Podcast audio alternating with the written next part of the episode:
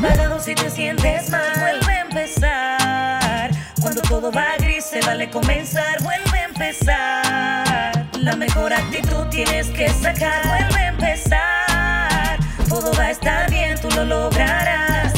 Vuelve a empezar.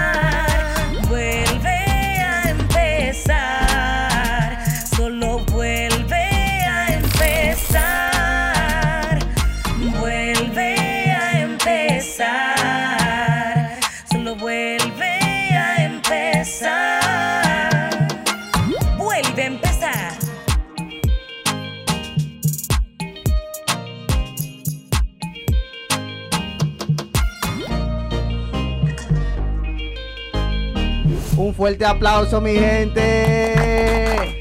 Estamos activos, estamos activos. Vuelve a empezar después de mucho tiempo, pero estamos aquí. Pre- pre- Prendido, dile Pamela. Entonces, el día de hoy vamos a hablar de un tema súper, súper chévere, que sé que muchos de nosotros hemos, hemos pasado por eso y hemos vivido esto. Y es el tema de las crisis, el manejo de las crisis y cómo podemos afrontar estas, cómo podemos solucionarlas, cómo nos pueden afectar, etcétera, etcétera, etcétera, etcétera. Entonces, así para hablar así rápidamente, Chepi, hay un momento en tu vida en el que tú te recuerdes que hayas vivido una crisis fuerte. Algún momento de tu vida, ¿cuál? Sí. O sea, cuando eh, mi papá se enfermó, que, que duró muchísimo tiempo en cuidado intensivo, eso fue un momento de crisis para mí. Que si no vamos a la definición, ¿verdad? Una crisis es un momento de dificultad o peligro. Sí. O sea, eh, yo encontraba que la cosa estaba difícil y peligraba lo que era nuestra estabilidad económica y nuestra estabilidad como familia. Y que, y que o sea, ¿y cómo tú, tú entiendes que, que tú pudiste sobrepasar eso? O sea, ¿cómo, que, ¿de qué manera afectó ese momento para ti? O sea, yo entiendo porque tú ves a tu papá si no es fácil, pero ¿cómo, o sea, qué tanto te afectó esa parte a ti? Bueno, eh, a corto plazo te afecta mucho porque uno cree que ese momento nunca va a pasar. O sea, cuando tú estás en un momento de crisis estás pasando por una crisis, tú entiendes que ese momento va a ser eterno. Y dice el refrán popular, ¿verdad? Que no hay mal que dure mil años, ni cuerpo que lo resista. Pero a nosotros, como seres humanos, se nos dificulta eso. Entender que, Que todo pasa. todo Sí. pasa. Que todo, que todo va a pasar de un momento a otro. O sea, no, puede que dure mucho para pasar, pero puede que pase rápido. Pero al final todo pasa. Y tú, Pamela, tú recuerdas algún momento de crisis, pero no, no nos vayamos. Yo quisiera que no, no nos enfoquemos tanto como en las pérdidas eh, de las personas, porque todo el mundo sabe que eso son crisis Profundas. muy fuertes. O sea, vamos a ir a una crisis eh, de, más de nosotros, de cosas que nos hayan pasado a nosotros como personas. No que le hayan pasado tal vez a, a- a un tercero de nuestra familia o a una persona que nosotros amemos, sino a nosotros. Es que yo personalmente no he vivido como una crisis mía. Por ejemplo, un proceso de enfermedad mío. Sí. O un proceso de... Pero no tiene que ser un- una cosa así. Por ejemplo, una crisis amorosa. amorosa. ¿Tú nunca has vivido? Ah, cuando la agarre de- fuera de base. Yo a eso, ese tipo de crisis que yo quiero que hablemos. no, No, de amor, solamente de amor, sino de cosas que uno haya vivido en algún momento que le hayan dado duro. Es que yo... Amorosa, sí, crisis, crisis, crisis. No. Ajá. Porque tú llamas crisis, por ejemplo, yo, para mí, un divorcio en el que ya tú Sí. tienes bienes con la gente y hay que repartir. Pero que los problemas son.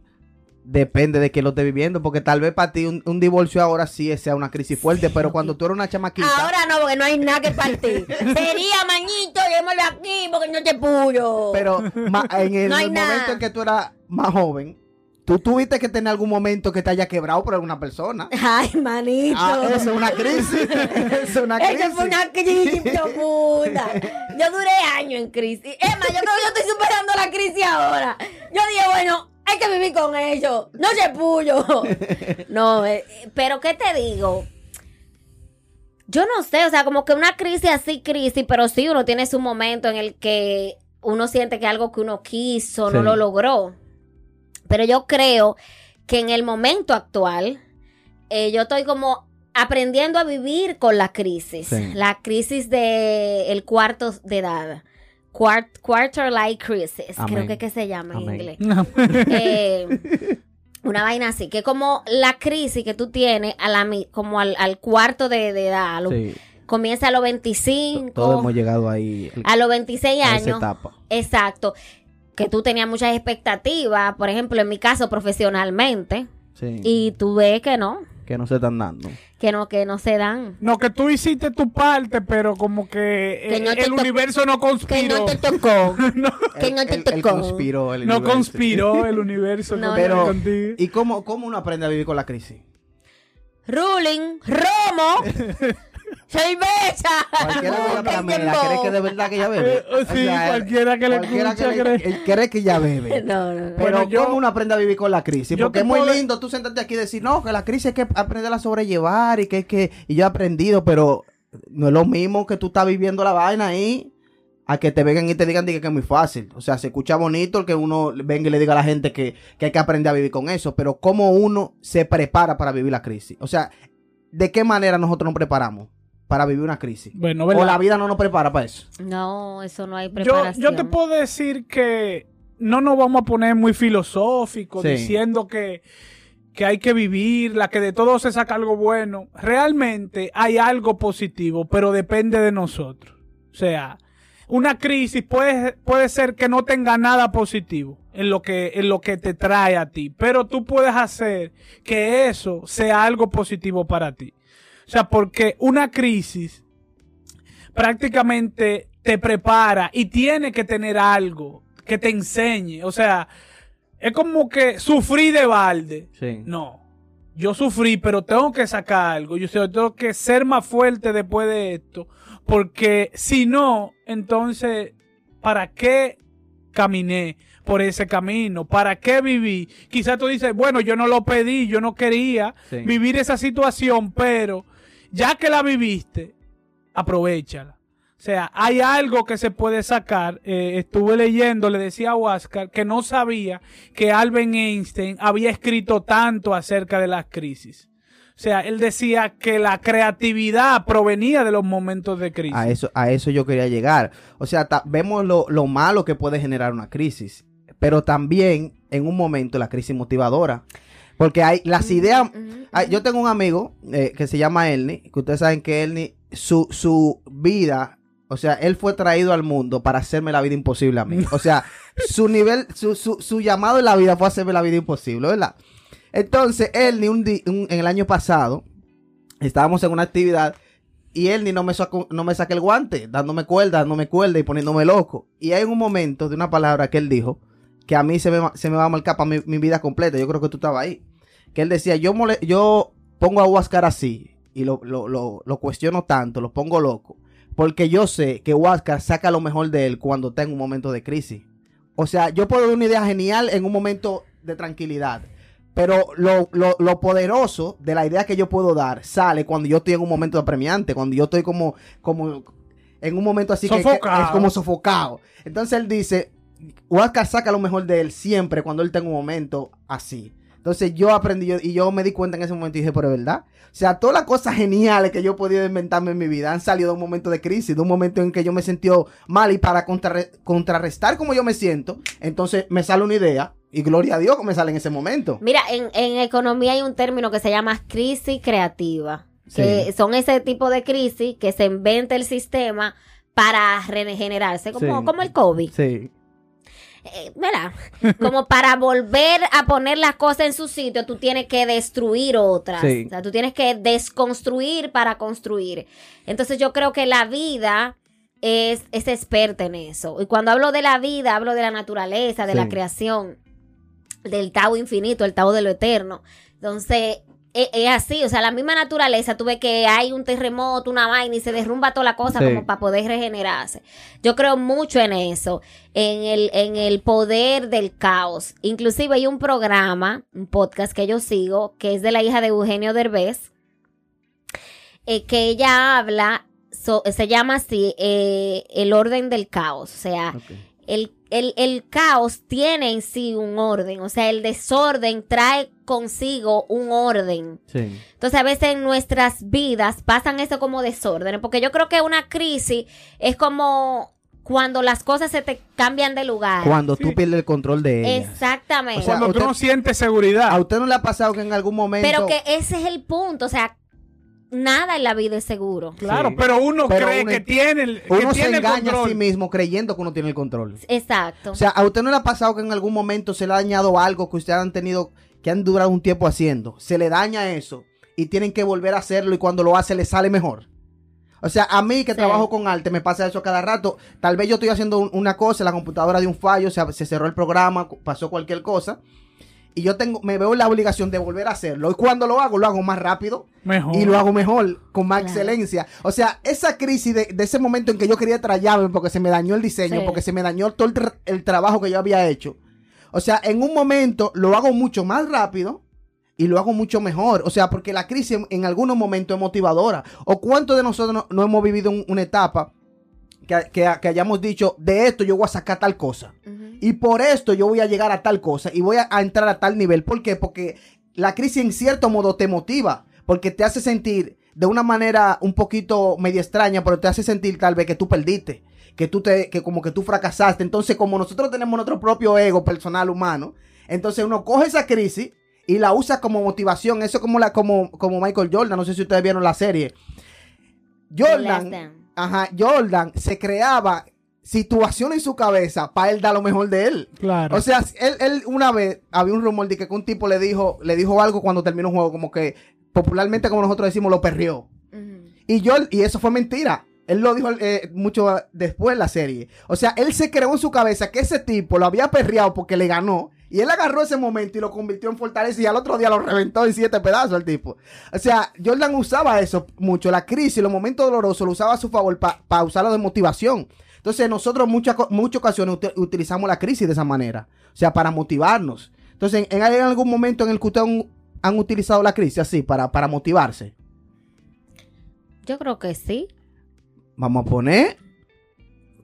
o sea, cada uno de nosotros pasó dificultades en la, en la, en la universidad. Tal vez más nosotros dos que Chepi. Porque Chepi por lo menos trabajó de temprano. Sí, Chepi, O sea. Claro, Chepi se buscaba desde de, de joven. Pero la crisis que tú pasaste en la, en la- en la- en la universidad fue una motivación para tú querer estar mejor. Sí, Para tú romperle la madre a quien sea en el momento que sea necesario. sí. O sea, entonces hay momentos en que nosotros utilizamos la crisis a nuestro favor. ¿Tú tienes alguna, Chepi, que tú hayas...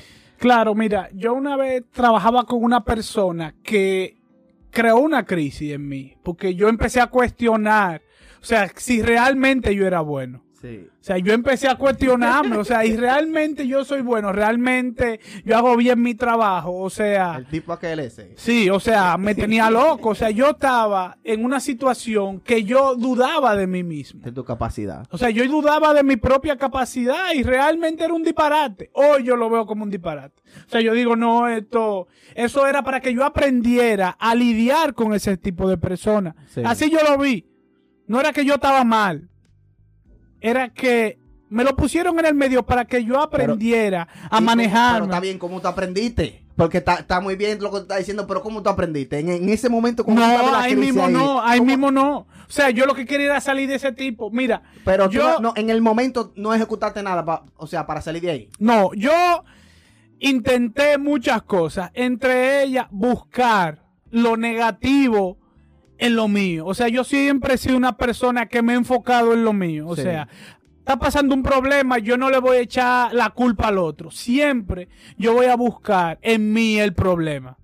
Sí. O sea, y investigándome yo, haciendo esa in- introspección, tú vas a descubrir que quizás no es tuyo el problema Sí.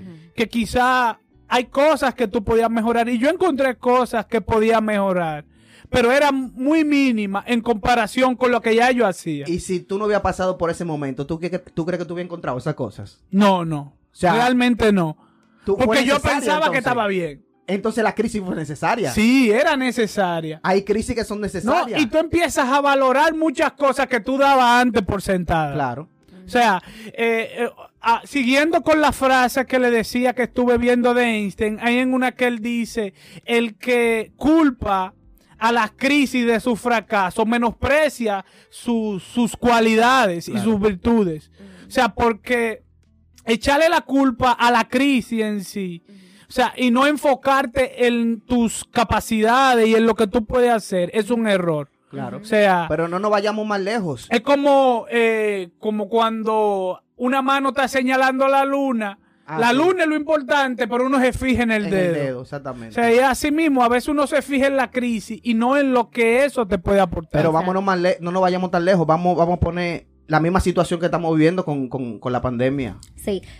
O sea, Hoy- hay gente que ha utilizado este momento para desarrollar grandes ideas. Sí. Pero hay otro que la pandemia se lo ha comido.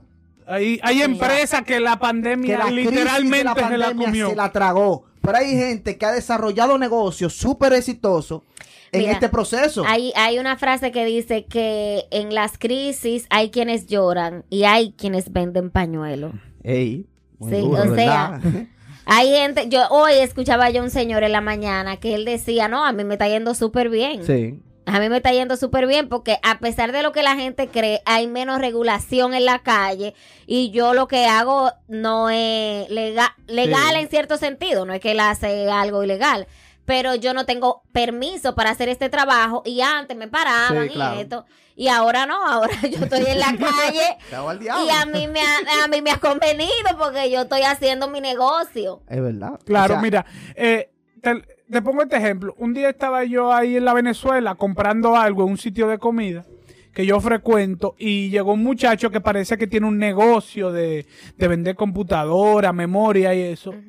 Y el dueño del local donde yo estaba le preguntó, oye, ¿cómo te está yendo? Y le dijo, mira muchacho, tú, tú te puedes imaginar que a mí me está yendo mejor que nunca Sí. ahora. Eh, ahora la gente, yo le digo que no fío y me tienen que pagar ahí mismo y tengo cuarto todo el tiempo. Antes era 15 días, 30 días, pero todo el mundo Claro. necesita PC y laptop ahora. Si no me pagan de una vez no hay nada. Claro. A mí me ha pasado eso. Yo tenía situaciones antes de la pandemia que la, o sea, que pude, que, que pude utilizar como este proceso de aislamiento para yo poder desarrollarla. O sea, para yo poder salir adelante. O sea, tal vez para algunas personas la pandemia ha sido una maldición, una vaina súper dura. Pero yo no lo, o sea, es verdad que el encierro es un poco in- incómodo, tú sabes, sí. intenso. Pero yo he utilizado de una u otra manera la pandemia para desarrollar algo que tal vez en otro momento yo no lo hubiese podido hacer. O sea, nosotros tenemos que utilizar toda la crisis que nos pueden, que nos pueden suceder para poder sacar algo mejor. O sea, para sacar algo mejor. En algún, en algún momento, cada uno de nosotros, en algún momento, ha fracasado en el amor. ¿En dónde? En el amor.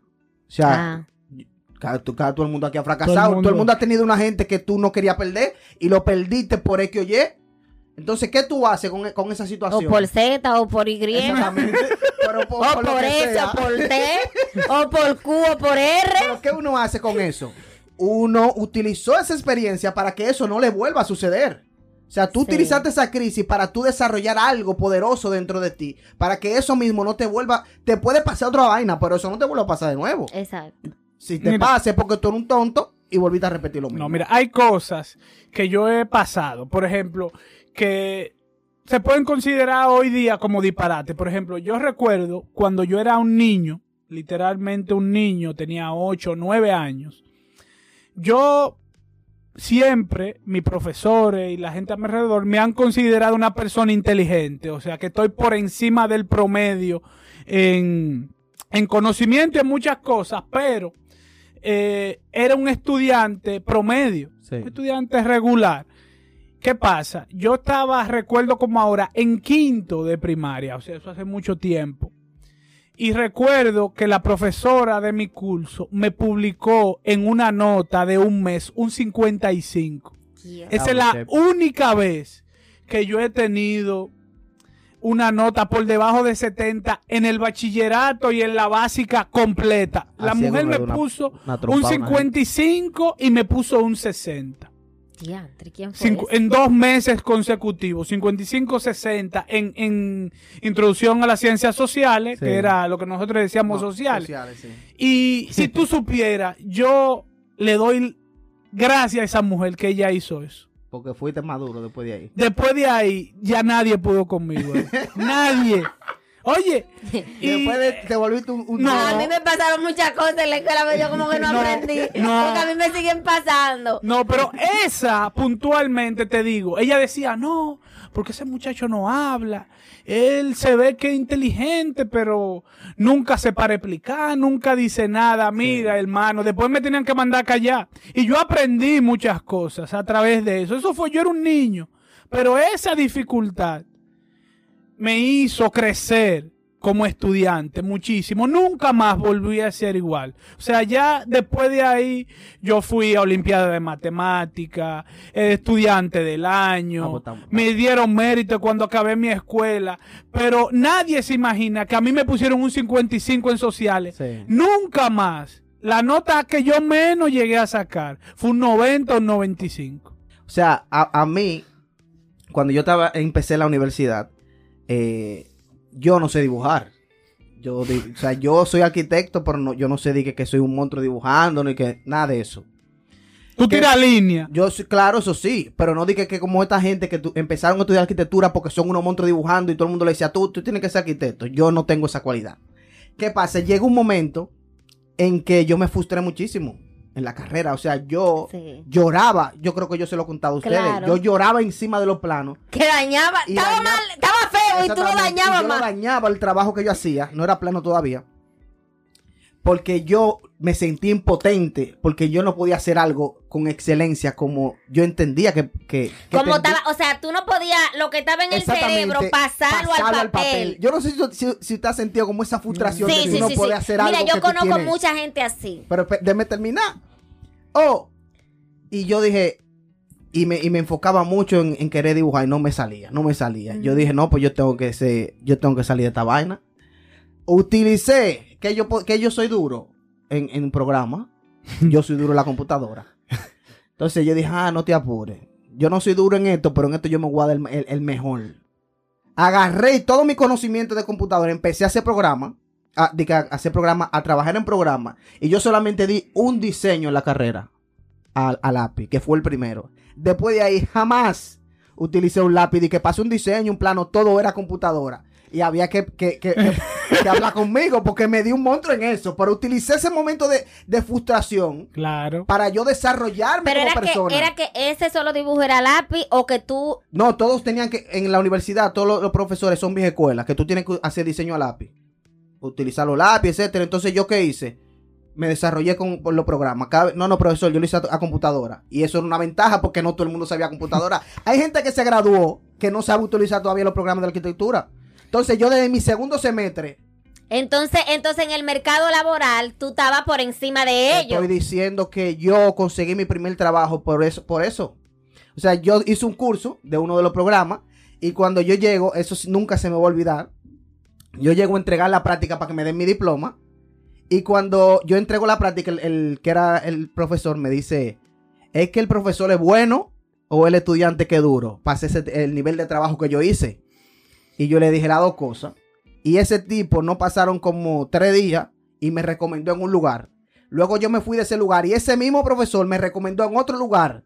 Que yo cuando entré ahí, yo dije, ¿cómo? ahora yo me pregunto, ¿cómo yo entré a esa empresa? Porque es una empresa 1A. Y yo dije, ¿cómo yo entré siendo arquitecto? Todavía estando en, set- en el séptimo semestre, me contrataron como arquitecto y trabajando con programas y con, y con proyectos que hoy están realizados, que yo me siento orgulloso y yo cruzo por el lugar y digo, eso lo diseñé yo, eso lo hice yo. Pero ¿por qué? Porque yo utilicé la crisis a mi favor. No, y yo me recuerdo cuando tú, yo, esa es una de las conversaciones que yo nunca voy a, a- a- a olvidar, en el campanario de la, de la iglesia, quizás tú no te acuerdas, cuando tú estabas eligiendo carrera, porque yo salí un año antes que tú. No me Y- acuerdo. Y, yo me acuerdo que tú estábamos hablando de que tú querías estudiar arquitectura y todo el Sí. mundo decía, loco, esa carrera es muy Eso es cara. Carísimo, eso es y yo te decía, Huacal, dale para allá, que No tú, tú verás. Estábamos hablando ahí en el grupo, los muchachos, no, ay, eso es carísimo, eso es como la odontología, qué sé yo qué. Sí. Me acuerdo que estábamos hablando y todo el mundo te ponía como arquitectura, porque Ujú. derecho no, la ley le- cualquiera le Sí, saca sí. copia, era como una carrera más, más asequible, pero la arquitectura, todo el mundo como que le cogió miedo. Y eso es, eso es un ejemplo de Claro. cómo tú puedes. Hay un, hay un cuento muy parecido a eso que tú narras.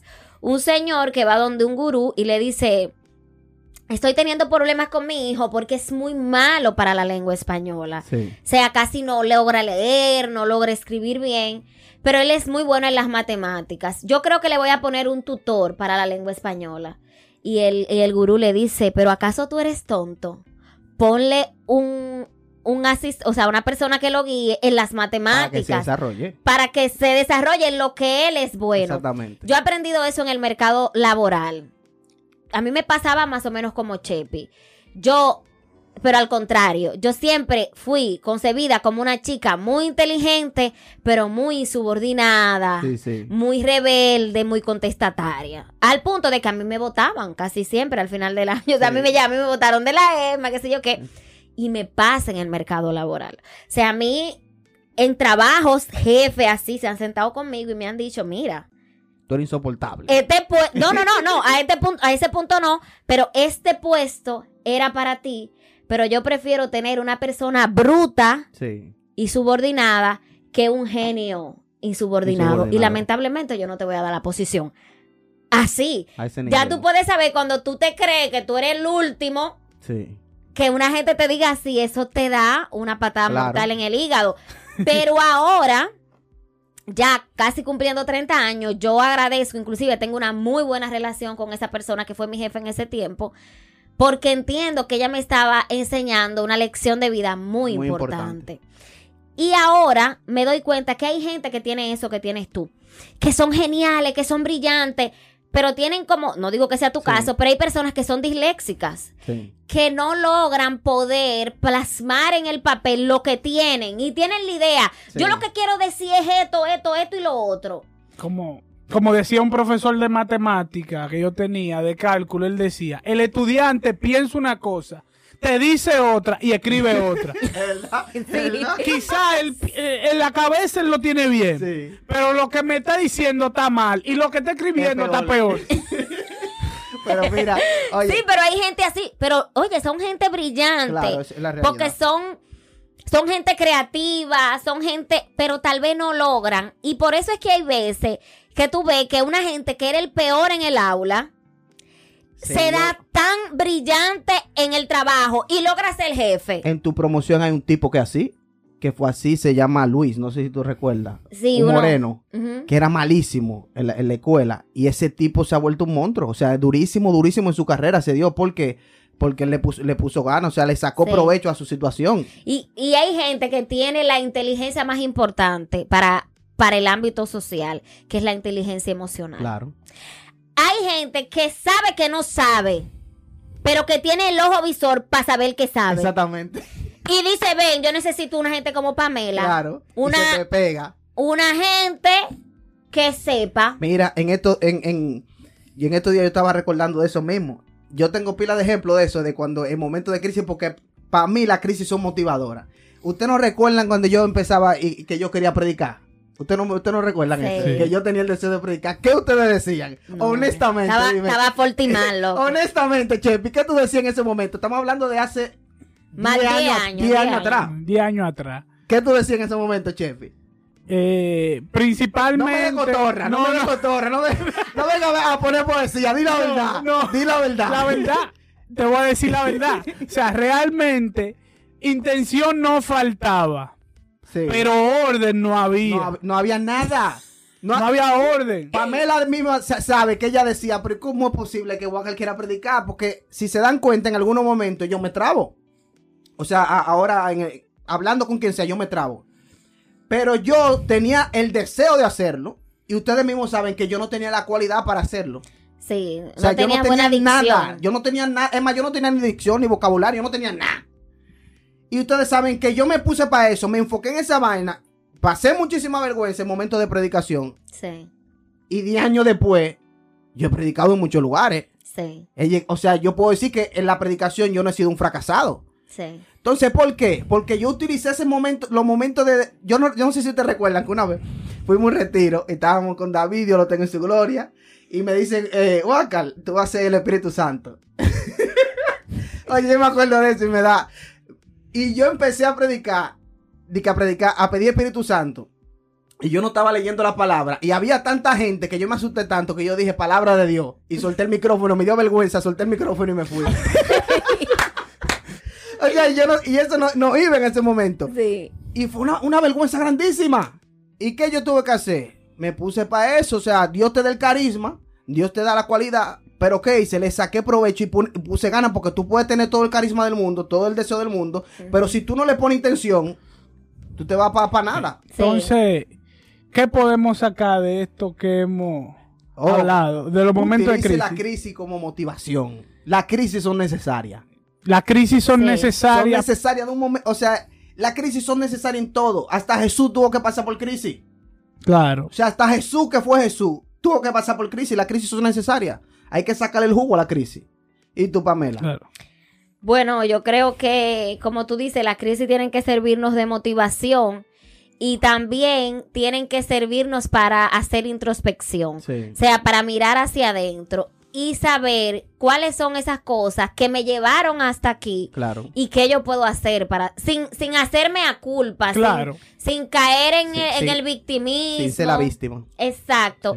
Pero decir qué yo puedo hacer eh, para que esta crisis me sirva para, para sobrevivir. Mi mamá, en el momento que, que tuvo el cáncer, me, de- me dijo algo. Me dijo, el fondo es para tocarlo, pero no para quedarse en él. Amén. O sea, es necesario tocar fondo para tú poder resurgir y, y como usar ese fondo como de, de re- resorte, pero no para quedarte ahí. O sea, y ese es el objetivo de la crisis, crecer y también un elemento muy importante para sobrevivir la crisis es tener un buen eh, círculo de confianza, un buen apoyo emocional, motiven, que no quedarte solo, eh, no apartarte, no, aisla- no aislarte, cualquier sea la crisis que tú estés viviendo.